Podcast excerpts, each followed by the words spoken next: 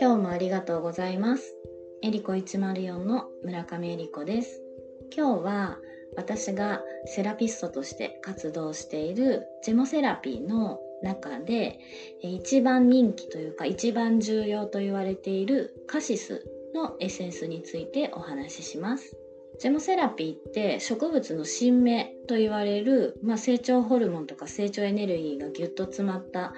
部分を使う療法なんですけれども、まあ、そのジェモセラピーの中でカシスは、まあ、一番重要なエッセンスレメディと言われ、あの長寿をもたらす万能薬という言い方もされています。プラスあの他のジェモのエッセンスと合わせると相互作用があって相乗効果が出るので広範囲に本当に広く体のいろんなところの炎症を抑えてくれるのにカシスはとても役に立つエッセンスです。特に、えー、私がカシスの説明をする時に言うのがよくステ植物ステロイド作用というふうに言っていますでカシスのね大きな特徴としては副腎副腎ってね腎臓の上にあるそら豆のような形をした臓器なんですけれども副腎からはの別名ストレスホルモンと言われるいろんなホルモンが分泌されてストレスに対する抵抗力を高める働きをしてくれてるんですね。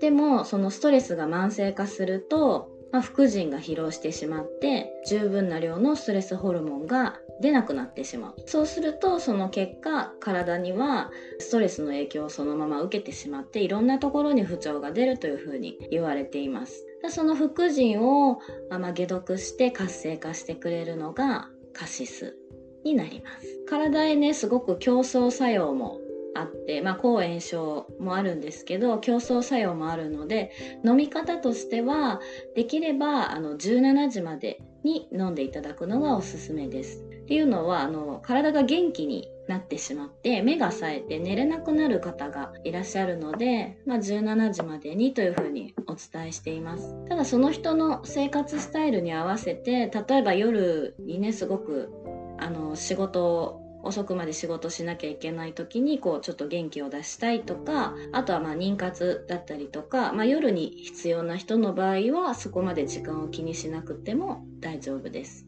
まあ、やっぱりねだから朝一番起きた時に飲むとすごく一日活力アップするエッセンスとなってます。でカシス本当にたくさんの使い方というか効果効能みたいなのがあるのでそれを全部一気にここで今話すのがすごい時間が長くなってしまうのでそれは次回にしたいと思います。今日もありがとうございます。あのー、まあカシスが万能って言われるだけあってこうカシスはあのシングルのジェモといって1種類だけなんですけどいろんなものがミックスされたミックスジェモっていうのもあるんですね。でそれはカシスだけの発酵液がベースになっているっていうのは、まあ、やっぱ万能薬のカシスを、